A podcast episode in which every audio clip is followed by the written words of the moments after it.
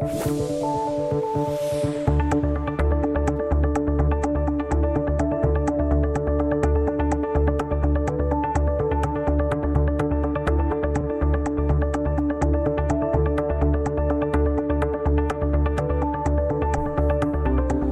¿qué tal? ¿Cómo está? Muy buenos días. Son las 9 de la mañana y dos minutos. Esto es Asturias al Día en RPA, en la radio pública.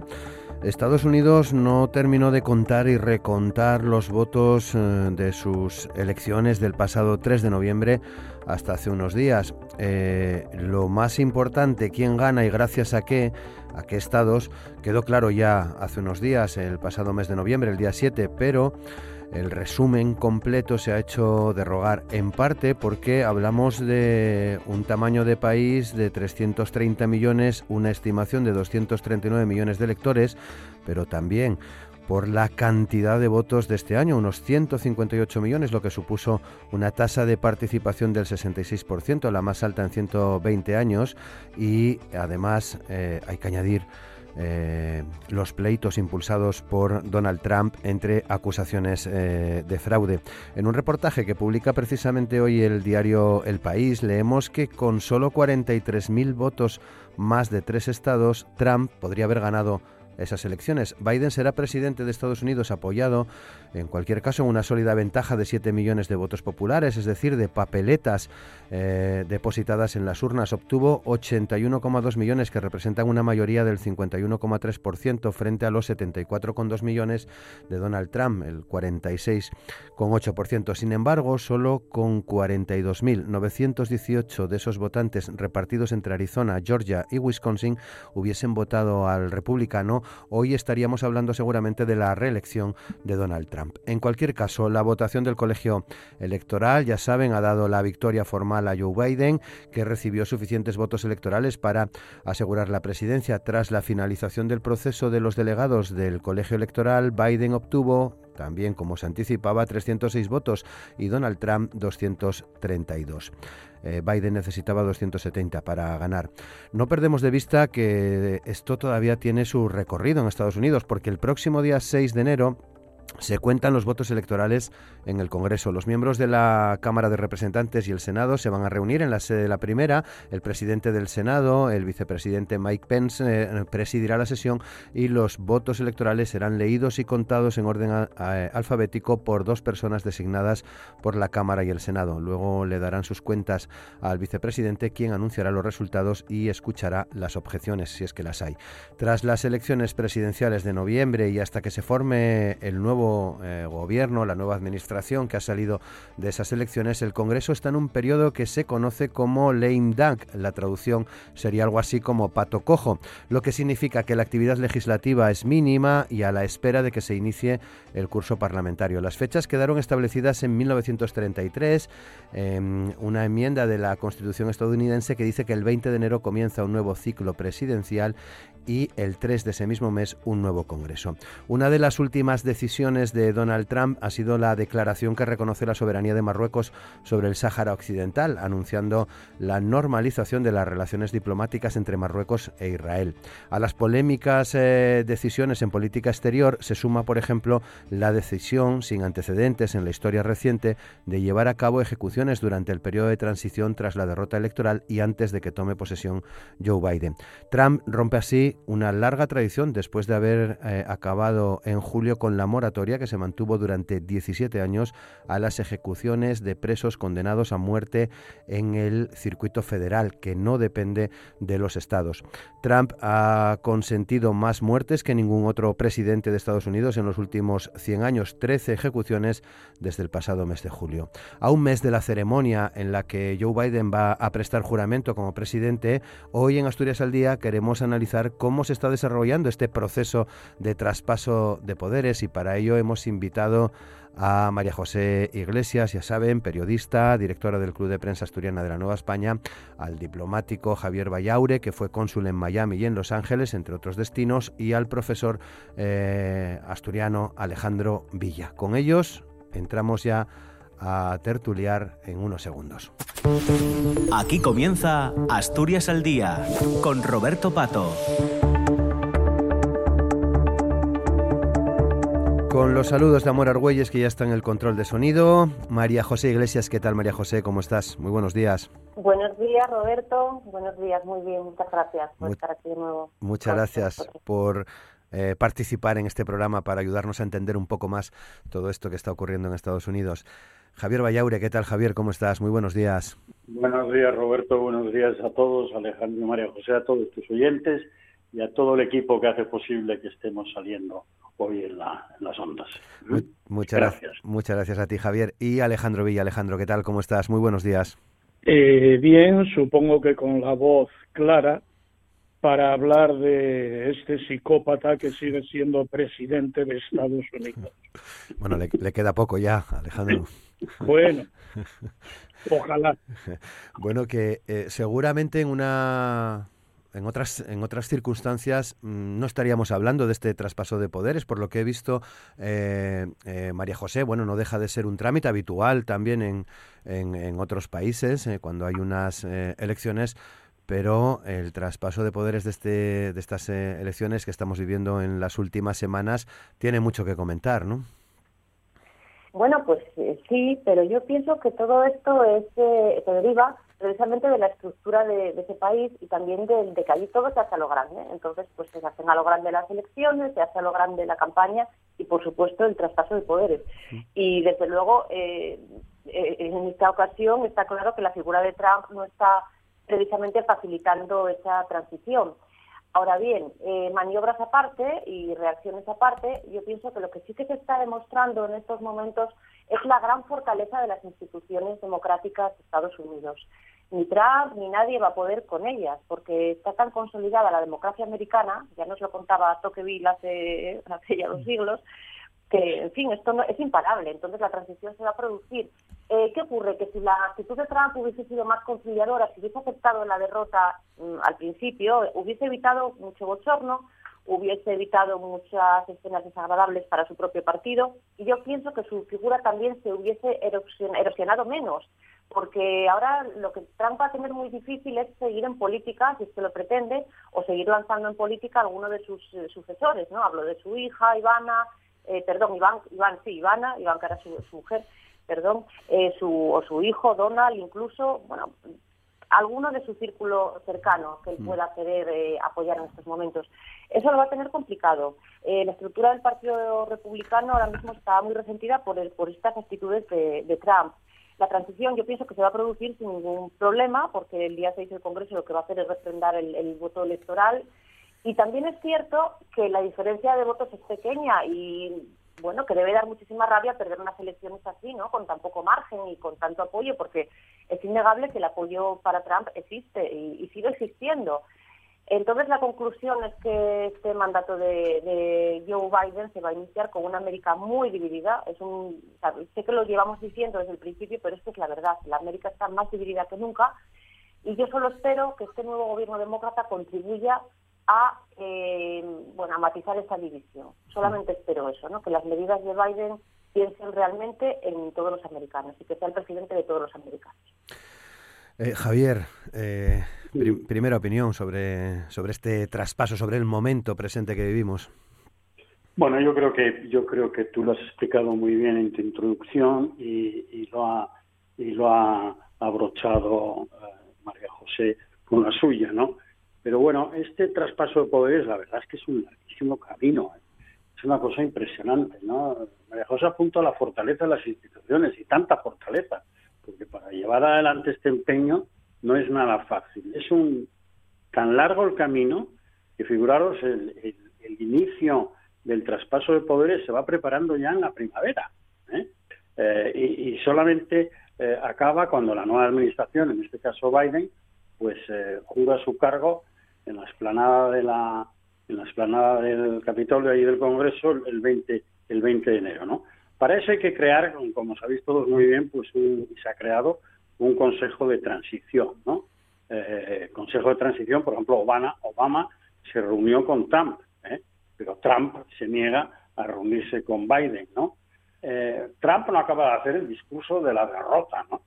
Es como lo llaman los norteamericanos, ¿no? Y durante este proceso, pues, ¿qué es lo que puede hacer Biden?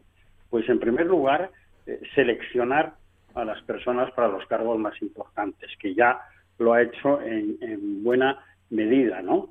Eh, tiene también derecho a ser informado por los eh, servicios de, inteligencia de ciertas actividades pues confidenciales, reservadas y, temas que están clasificados, ¿no? tiene derecho a la mudanza presidencial, claro, es decir, en el momento en que Trump pues desaloje la Casa Blanca, pues eh, la ocupará eh, Biden y su mujer, la profesora, ¿no? El, ala este, como sabéis, es eh, lo que sería el hogar de la familia, de la nueva familia presidencial, y el ala oeste ocuparía la administración. Yo he estado visitando la Casa Blanca en esos tours que organizan, todas las, creo que uno cada dos semanas así, y he estado, y la verdad es que es muy curioso ver esta distribución mecánica perfecta entre las dos salas, ¿no? Y luego otra cosa muy curiosa, eh, Trump, por ejemplo, pues puede utilizar el avión presidencial, lo que se llama el, el USA Air Force One, eh, puede utilizarlo hasta el día 20 de enero. Eh, leí ayer con mucha gracia que casi todos los presidentes que se han ido de la Casa Blanca, o casi todos en la edad contemporánea, eh, moderna, pues casi todos los presidentes lo único que han echado de menos no es el vivir en la Casa Blanca, que parece ser que es un sitio por relativamente, parece ser no, bueno, yo lo he visto frío y austero, sino lo que echan de menos es el avión presidencial. ¿Cómo les gusta a los presidentes lo del avión presidencial, no?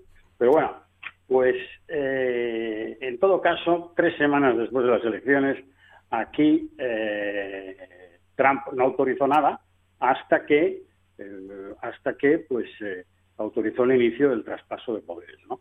Pero sigue sin reconocer esta derrota, ¿no? Es, que el hombre es de una tenacidad y una perseverancia y, es un poco el derecho a la pataleta, ¿no? Eh, y sigue sin reconocer esta derrota, pero no solamente eso, sino como bien apunta María José y tú, Roberto, insisten que impugnará las presidenciales, ¿no? Bueno, en todo caso, el gran, el gran paraguas bajo el que se cobija el, nuevo presidente es esta Administración de Servicios Generales, ¿no?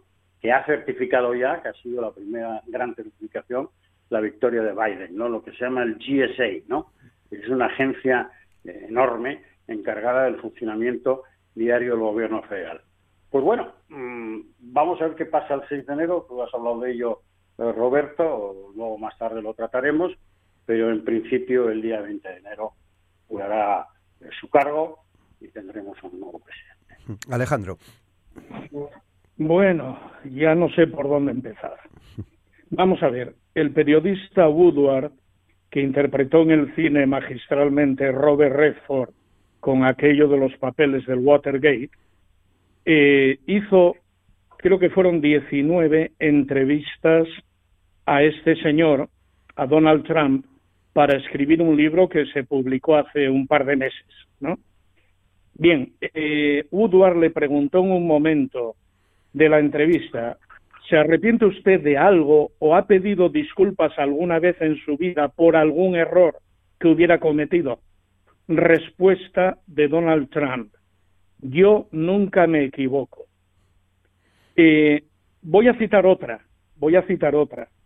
En el año 89, eh, hubo lo que desgraciadamente ocurre a menudo en muchos países, ¿no? Violación de una chica, una adolescente en Central Park, en Nueva York. Cogieron a cinco chavales que no tenían relación entre ellos, no se conocían, cinco de eh, negros, uno de ellos hispano, eh, y bueno, los maltrataron, les invitaron a cada uno individualmente a que confesara que X había cometido el crimen, ellos se negaron porque no lo habían hecho, no estaban allí, pero eh, Donald Trump aprovechó en aquel momento, se está haciendo ahora una película sobre ello, para comprar cuatro páginas en los cuatro periódicos de más tirada de Nueva York, y a toda página pidió la pena de muerte para esos cinco chavales que también eran adolescentes. Estuvieron 12 años en la cárcel. Hasta que apareció el violador en el año 2001. ¿eh? Eh, esta es la personalidad de Donald Trump. Nunca se equivoca, ni siquiera cuando está clarísimo que se equivoca. No puede pedir perdón. Un panel de psiquiatras lo analizó hace tiempo y concluyó que era lo que yo dije al principio, un psicópata. Este psicópata ha llegado a presidente de Estados Unidos. Yo no coincido con mis dos queridos contertulios en que la democracia eh, norteamericana sea muy fuerte. No lo creo. Hay muchas debilidades en esa democracia y podríamos empezar a hablar desde el sistema electoral hasta el colegio electoral, etcétera. Otro detalle que Trump utiliza continuamente es decir que ha sido el presidente que más votos ha sacado de la historia. Bueno, ahora no, ahora es Biden. ¿Eh? Pero él dice, mis 74 millones de votos. Aquí eh, es increíble. El presidente Roosevelt, que fue un gran presidente y un gran demócrata, ese sí, ganó tres elecciones consecutivas, bueno, la cuarta también, lo que pasa que murió poco después. Y sacó una gran distancia al segundo. Sin embargo, sacó muy pocos millones de votos en comparación a Trump. Simplemente porque Estados Unidos tenía entonces 120 millones de habitantes, ahora tiene 320 millones.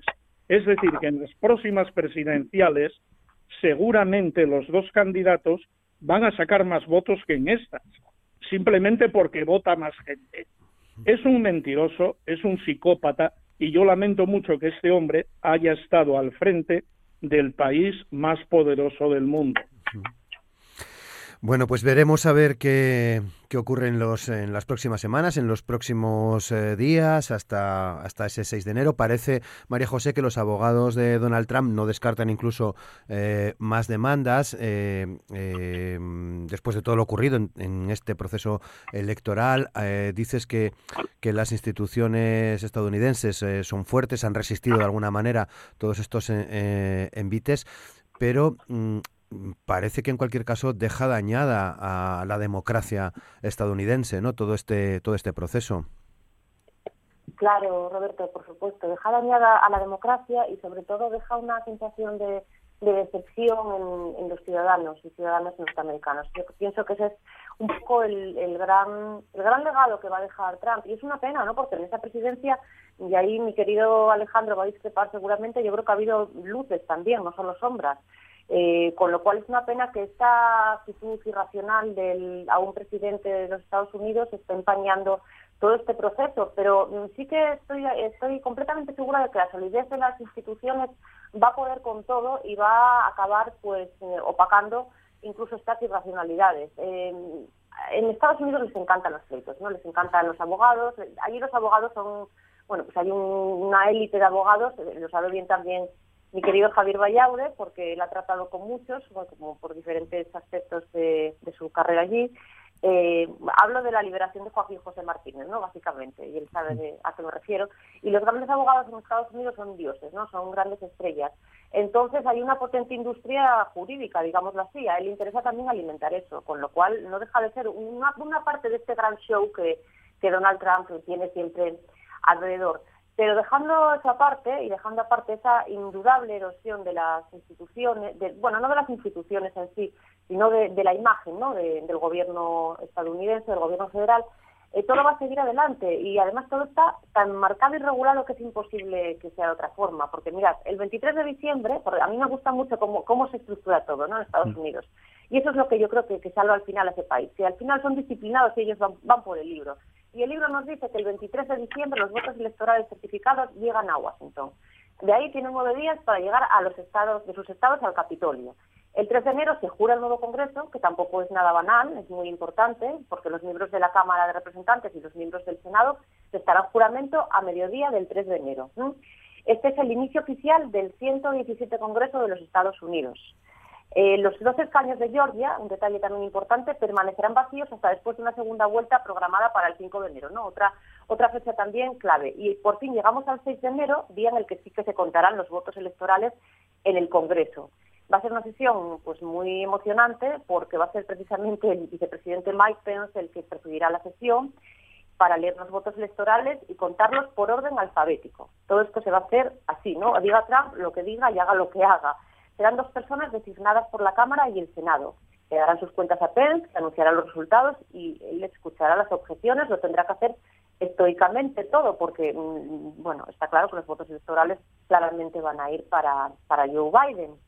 Hay 538 votos electorales, esto ya lo habíamos contado, uno para congresista y senador, más tres para Washington, y si ningún candidato llega a la mayoría, 270 votos, los 435 miembros de la Cámara deciden la elección. Yo creo que esto, esto no, no va a ocurrir, evidentemente y la Cámara tendrá después hasta el mediodía del 20 de enero para elegir al presidente. Fijaros, se agotan el plazo hasta el límite, hasta el mismo día de la toma de, posesión, la inauguration, como dicen ellos. Si no lo logran, ese sería el, sería el vicepresidente o la próxima persona elegible en la línea de sucesión presidencial, algo que tampoco va a ocurrir. Bueno, pero una cosa ya ha sido un poco con las fechas, pero yo creo que también es importante ver cómo todo este proceso está perfectamente marcado y delimitado. Ya llegamos al 20 de enero y ese día pues si todo es como tiene que ser, Joe Biden tomará posesión allí frente a, a Capitol Hill. Mm, en, una ceremonia que tiempo tendremos de hablar de ella, que no va a ser como la última, no va a ser como la de Donald Trump, evidentemente, con eh, la pandemia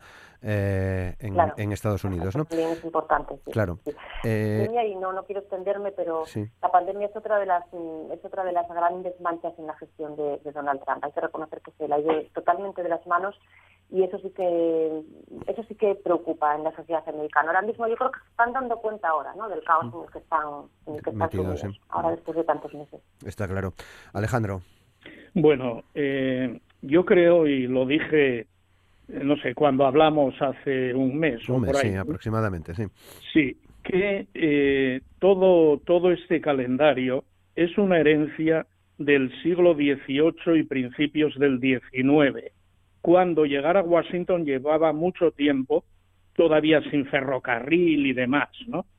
Que no tiene sentido en el momento actual, no solo en España, que hay elecciones y a las 11, las 12 de la noche sabemos todos los resultados, el mismo día. No solo en España, en cualquier país medianamente civilizado del mundo ocurre esto, excepto en los Estados Unidos.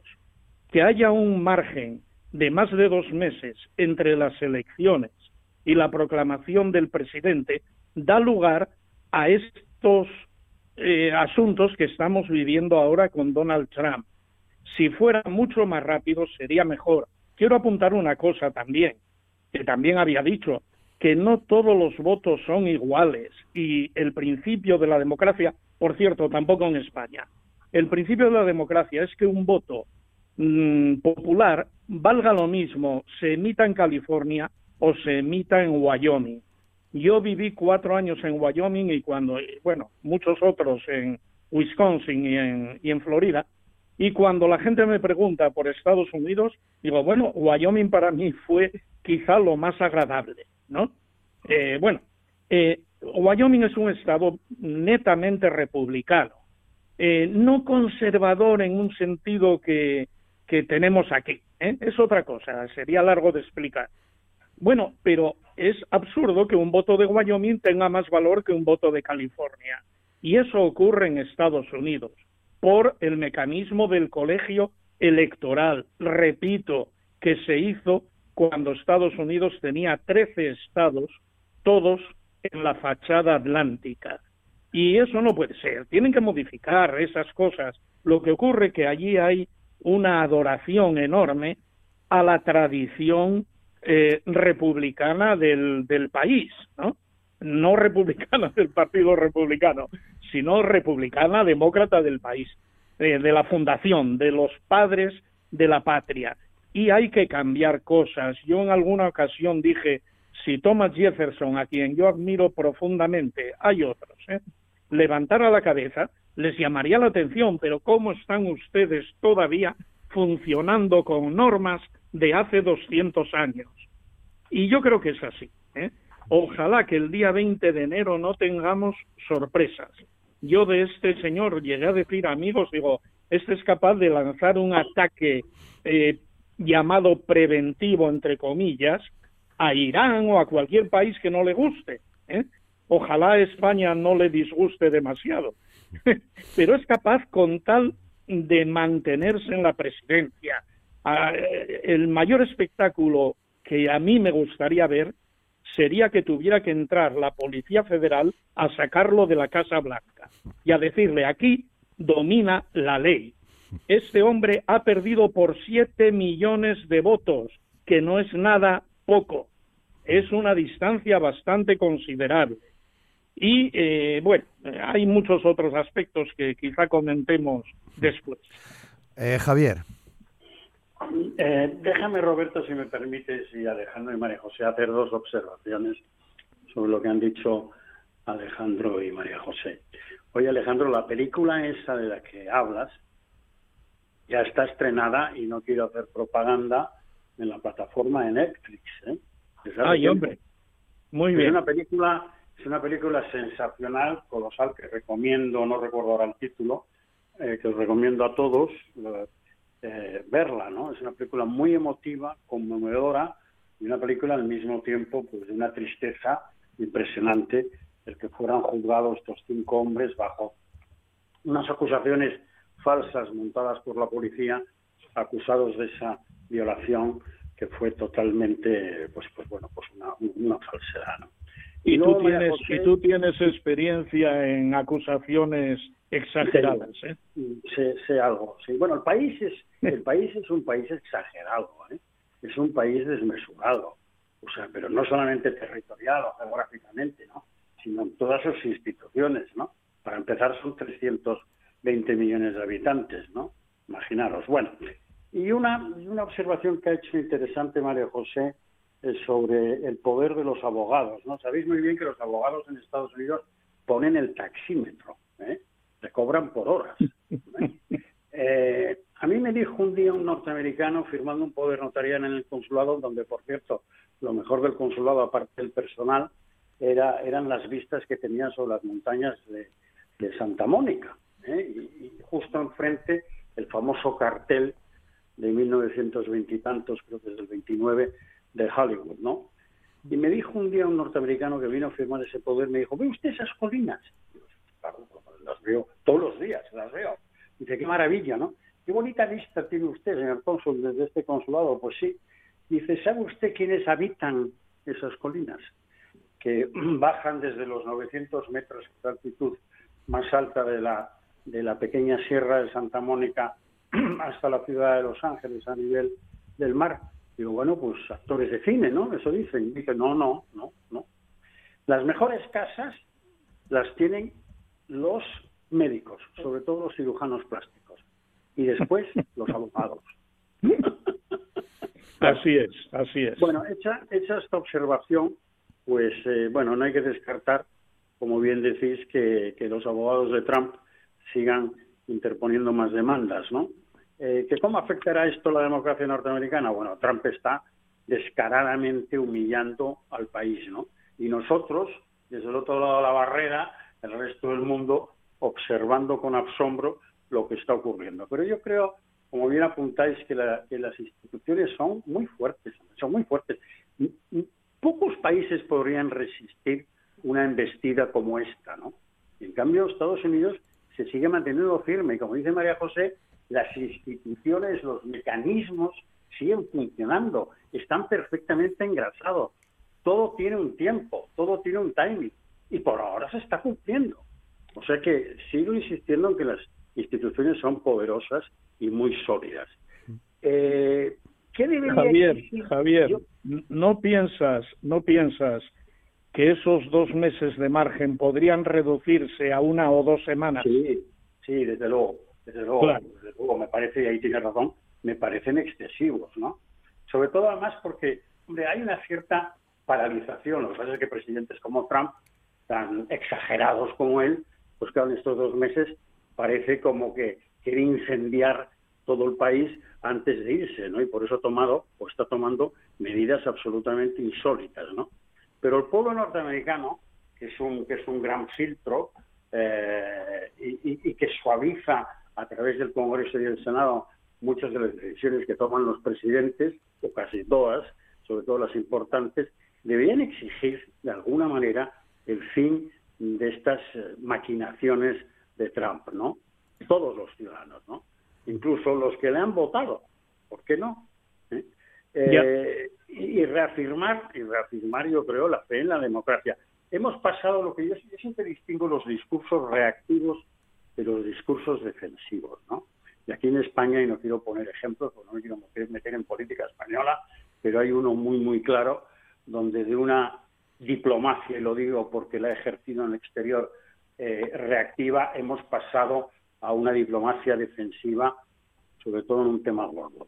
Bueno, pues lo mismo está pasando ahora en Estados Unidos. Es decir, Biden está ahora en ese proceso de transición, nunca mejor dicho, de una diplomacia reactiva a una diplomacia defensiva, porque está intentando demostrar que Estados Unidos, pese a las investidas del presidente Trump, es una sólida democracia y sigue adelante. Y una última observación, al hilo que creo que lo ha dicho Mario José, el padre, eh, el padre Trump padre le dijo a su hijo, mira, aquí el mundo se divide entre ganadores y perdedores. Tú ponte siempre del lado de los ganadores y ganarás y triunfarás y tendrás éxito siempre. Kant probablemente se lo fusiló al filósofo Kant, porque Kant ya dijo en un momento determinado, cuando quieres oponerte al mundo, ¿eh? ponte del lado del mundo. Bueno, pues esto es lo mismo. ¿eh? No te puedes oponer al mundo, ni te puedes oponer, porque como bien apunta Alejandro, hay siete millones y pico de votantes que no han elegido al señor Trump. Y muchos trumpistas que se han o que se están pasando al, al, otro bando, ¿no? En fin, en todo caso, el país eh, sigue sobre ruedas, con sus altos y bajos, porque la democracia no es un sistema perfecto, ya lo dijo Churchill, no va a estar que lo diga yo, por nosotros, pero es el, el, menos el menos imperfecto, ¿no? O el más perfecto. Bueno, 9 y 30... sí, perdón, perdón, Javier. No, y esperar al, al 20 de enero, que yo creo que, como bien apunta también María José, no creo que el 6 de enero, cuando se recuenten los votos electorales por el vicepresidente eh, de Trump, que es el presidente del Senado, pues haya ninguna sorpresa. ¿eh? Podría haber bueno, va a haber va a haber sorpresa quizás en, en Georgia. Cuidado, podría haber alguna sorpresa y que de repente Trump saliera elegido, pero bueno, no creo, no creo. No, no, yo me refiero me refiero a Georgia donde el día 5 de enero hay elecciones para los dos puestos de senador que están vacantes.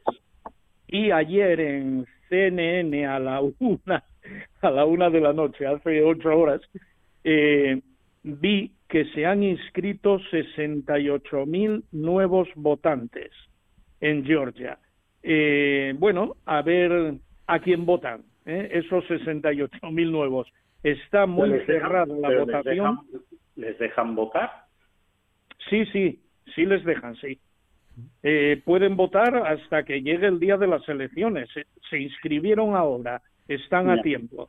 Entonces, eh, a ver si, porque si ganan los demócratas en Georgia, hay un empate 50-50 en el Senado. Y quien decide en caso de empate en propuestas de leyes y nombramientos y demás es eh, la presidenta del Senado que va a ser la vicepresidenta de Estados Unidos, que va a ser la señora Kamala Harris. ¿eh? Así que es importantísimo lo de Georgia. Esperemos, esperemos que no haya sorpresa, a, sorpresas, Alejandro, y déjanos, dormir, tranquilos ¿vale? bueno, no nos, no nos mentes a la bicha, como dicen en Brasil. Eh, avanzamos un poco más. Hay un, hay un asunto que me gustaría tratar con vosotros que tiene que ver con, con la, pena de muerte. Una tendencia parece que en descenso en, su aplicación en Estados eh, Unidos, pero que Donald Trump se ha saltado eh, bueno, pues algunas cosas, ¿no? En la actualidad, unas 2.500 personas están en el corredor de la muerte en las cárceles estadounidenses. De ellas, medio centenar lo hacen prisiones federales. En las estatales, el gobernador puede conmutar hasta el último segundo la ejecución como medida de gracia, pero en las federales ese privilegio le corresponde al presidente. Trump no solo eh, no lo ha ejercido, sino que ha consentido que las penas de muerte se ejecuten eh, sabiendo que el electorado ya ha elegido a otro presidente, a Joe Biden. Eh, ¿Cómo, ¿Cómo, analizamos este asunto tan controvertido de la, de la pena de muerte y esa posibilidad, ese eh, privilegio, entre comillas, que tenía Donald Trump que no, que no ha ejercido? Las eh, 13 de estas ejecuciones desde el pasado mes de julio hasta, hasta hoy, Javier. Tú conoces muy bien estos temas. Bueno, es una, es una, la explicación está en que es una huida hacia adelante, ¿no? Es decir, ya le quedan, están quedando los rescoldos de la presidencia y adopta estas decisiones realmente que nos dejan boquiabiertos, ¿no? Porque haber acabado con la moratoria como ha acabado en el pasado mes de julio, que ha estado en vigor durante 15 años, se ha ejecutado, me parece, si no me equivoco, durante la última semana, ha ejecutado a tres personas, pues me parece realmente eh, alucinante, ¿no? Eh, porque ya sabéis que en Estados Unidos he chequeado ayer las, las cifras, hay 21 estados que la han abolido legalmente, pero hay pero hay 29 reticentes, ¿eh? donde todavía es legal, ¿no? Eh, cuando yo estuve ahí, eh, las cifras a favor y en contra de la pena de muerte por parte de la ciudadanía tenían un efecto oscilante, ¿no? Era como un peso, ¿no? Con dos medidas. Unas veces estaban arriba y otras veces estaban abajo, ¿no?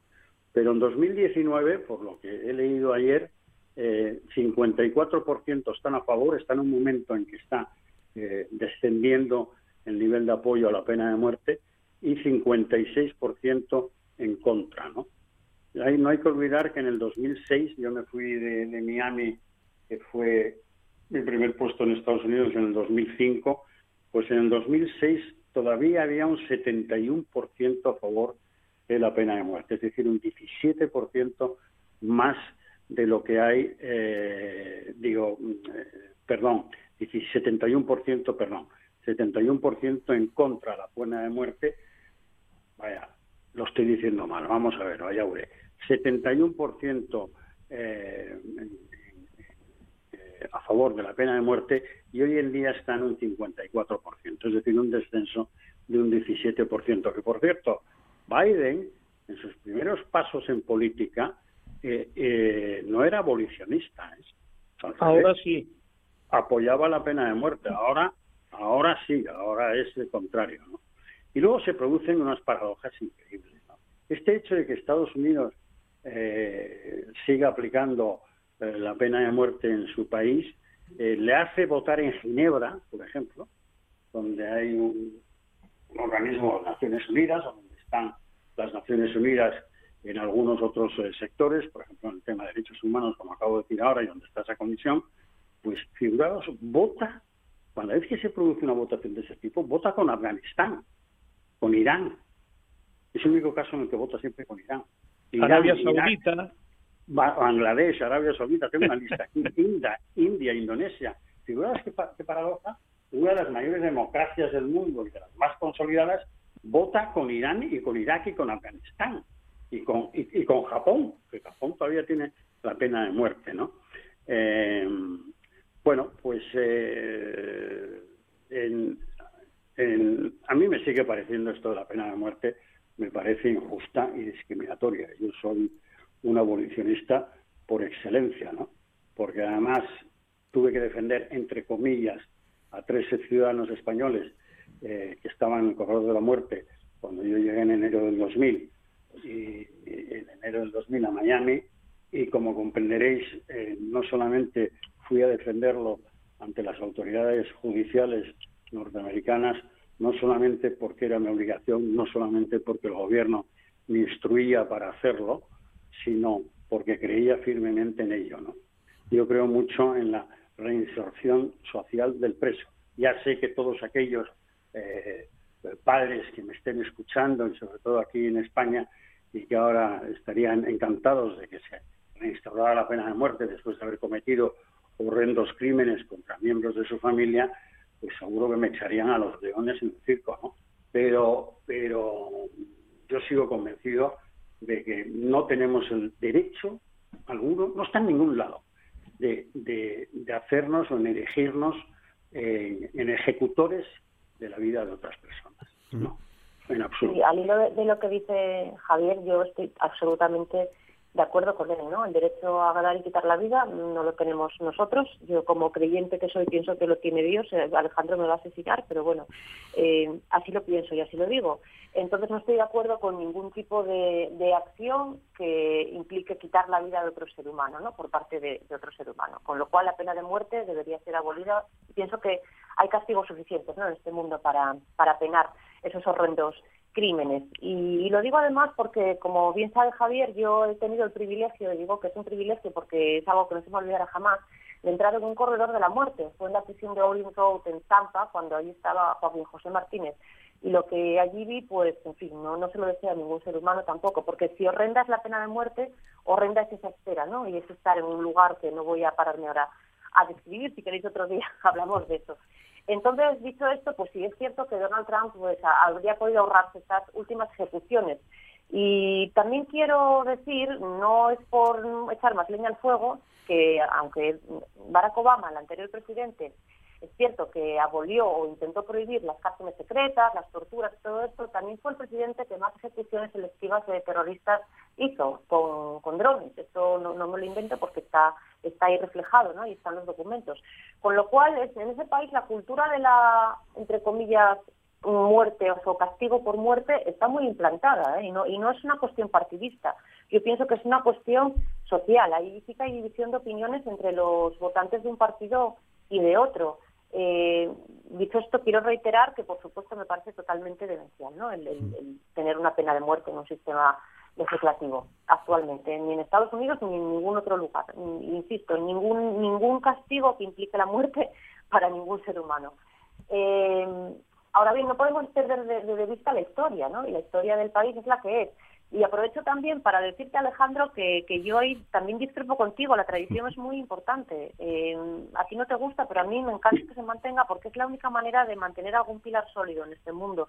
Y pienso que los países que más resisten, los países más prósperos ahora mismo, son los países que más que más miran hacia su tradición y, hablo de Estados Unidos y por supuesto hablo del Reino Unido, que aunque sea irme un poco del tema, con el Brexit va a demostrar que no va a sufrir en absoluto, su tradición está ahí. Vamos a ver, vamos a ver, las tradiciones, por ejemplo, la pena de muerte es una tradición, las tradiciones... No, no, no, no, creo que eso sea una tradición. Hombre, en Estados Unidos es una tradición.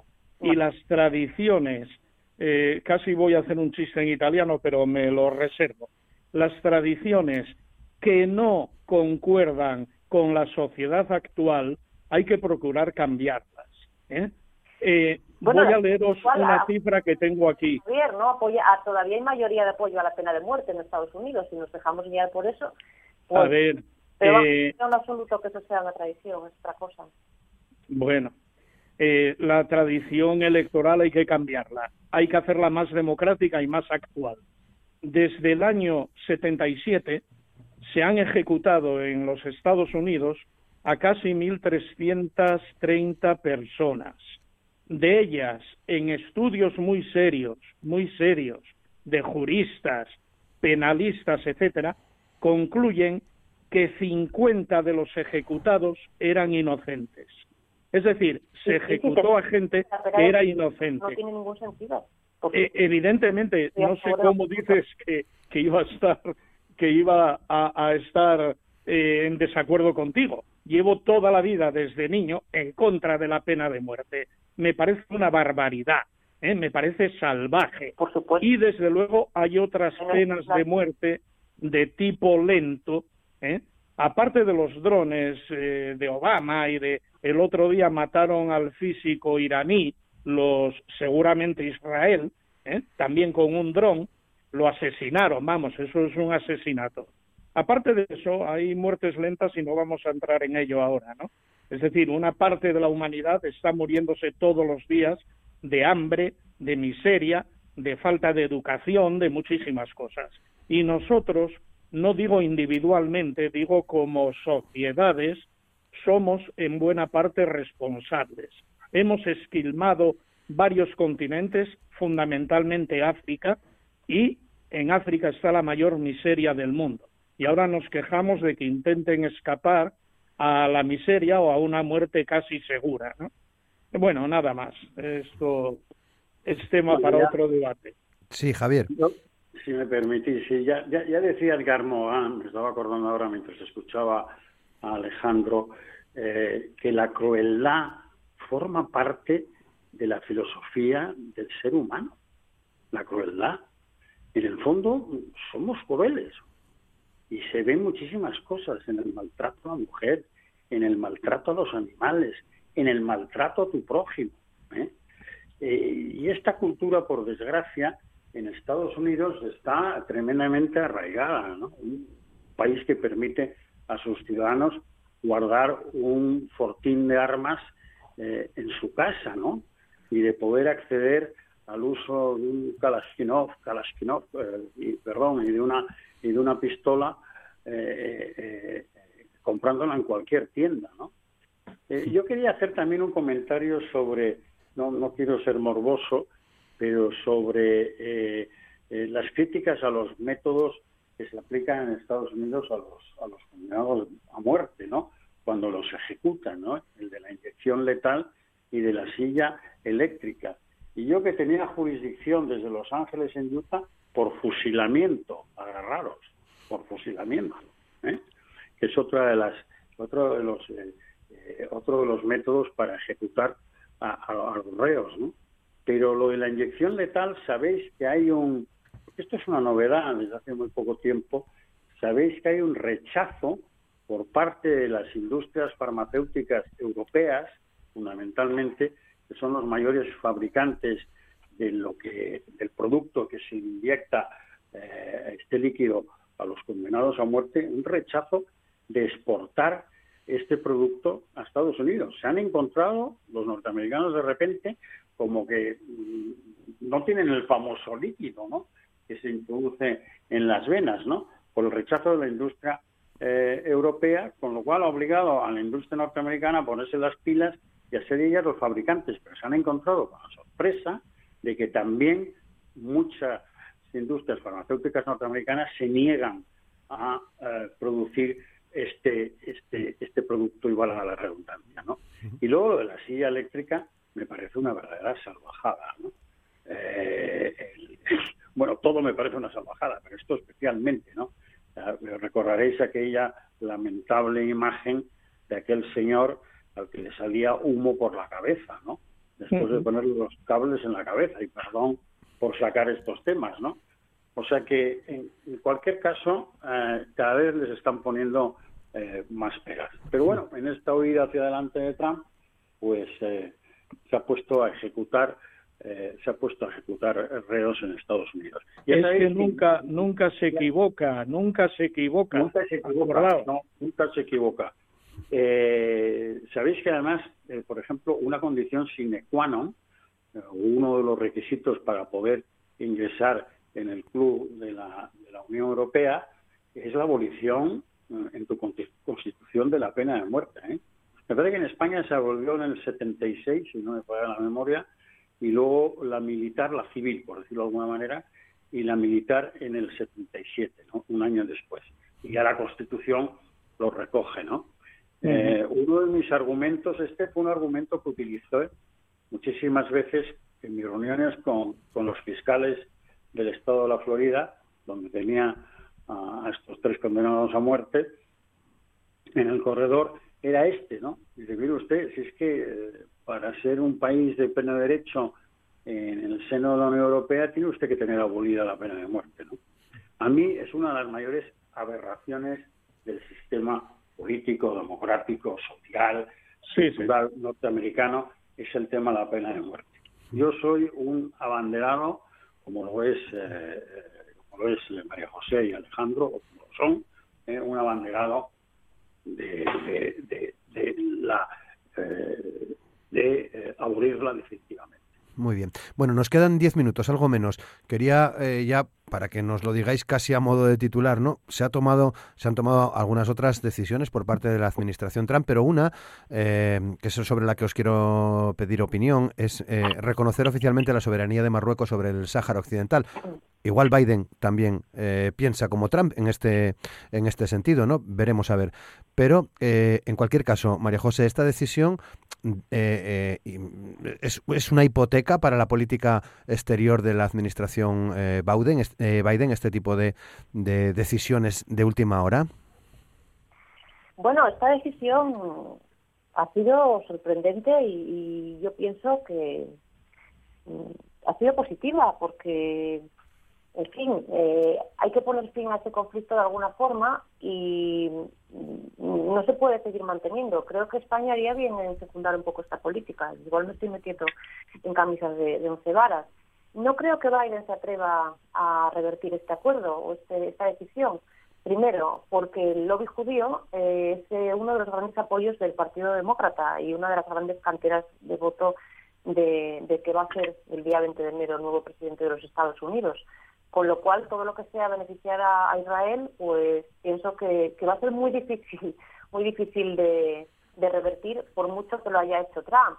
También quiero decir otra cosa. Trump es el único presidente en no sé cuantísimos años o décadas que no ha iniciado ninguna guerra y que no se ha metido en ningún conflicto. Esto quizá para algunos no es importante, para mí sí lo es. Los ha metido, pues sí, ha tenido conflictos internos de, todo tipo, ¿no? Y se ha enfrentado a todo lo que tenía, se sigue enfrentando a todo lo que tiene por delante. Es un hombre sin ninguna habilidad diplomática, digámoslo así, y sin ningún, sin ningún tacto ¿no? para, para actuar en la vida pública. No sé cómo será en la vida privada, eh, prefiero no saberlo tampoco.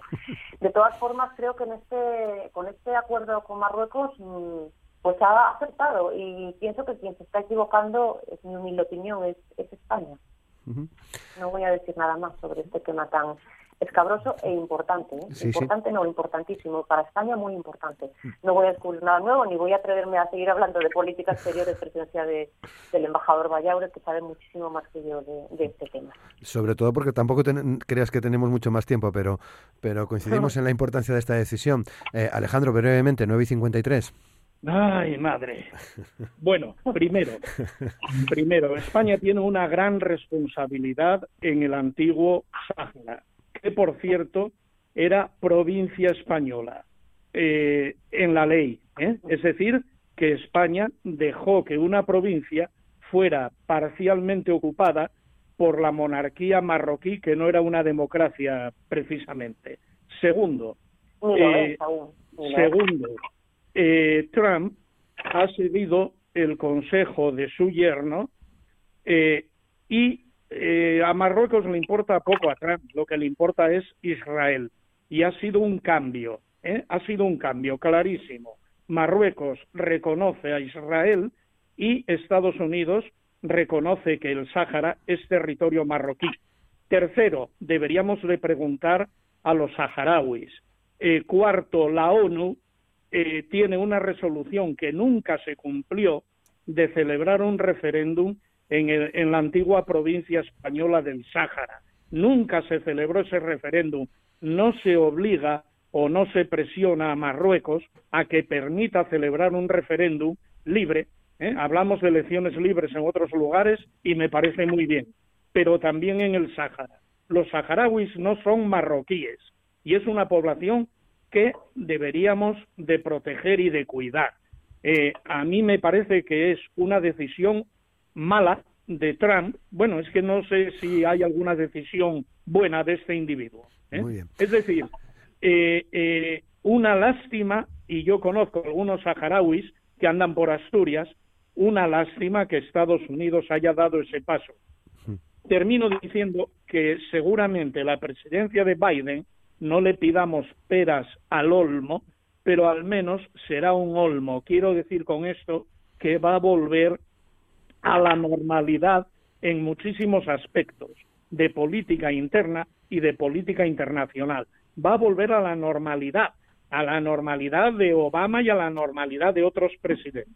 Mm. Afortunadamente, añado. Javier, un par de minutos nos quedan. Me parece que es una ruptura del consenso internacional sobre el estatuto de ese disputado territorio, la decisión que ha tomado Trump Estoy de acuerdo con vosotros que Biden no la va a revertir. No la va a revertir por las relaciones que pretende seguir manteniendo con, Israel y claro, pues no no no no va no no va a cambiar esa decisión y no va a dar marcha marcha atrás. A España, como bien apunta María José, eh, preocupa mucho este tema porque España sigue insistiendo y sigue exhortando a Marruecos y al Frente Polisario que retomen el proceso negociador que es al fin y al cabo lo que, lo que se consensuó y lo que se aprobó en Naciones Unidas. Y, ojo, ojo porque hay un tema gordo ahí para nosotros. ¿eh?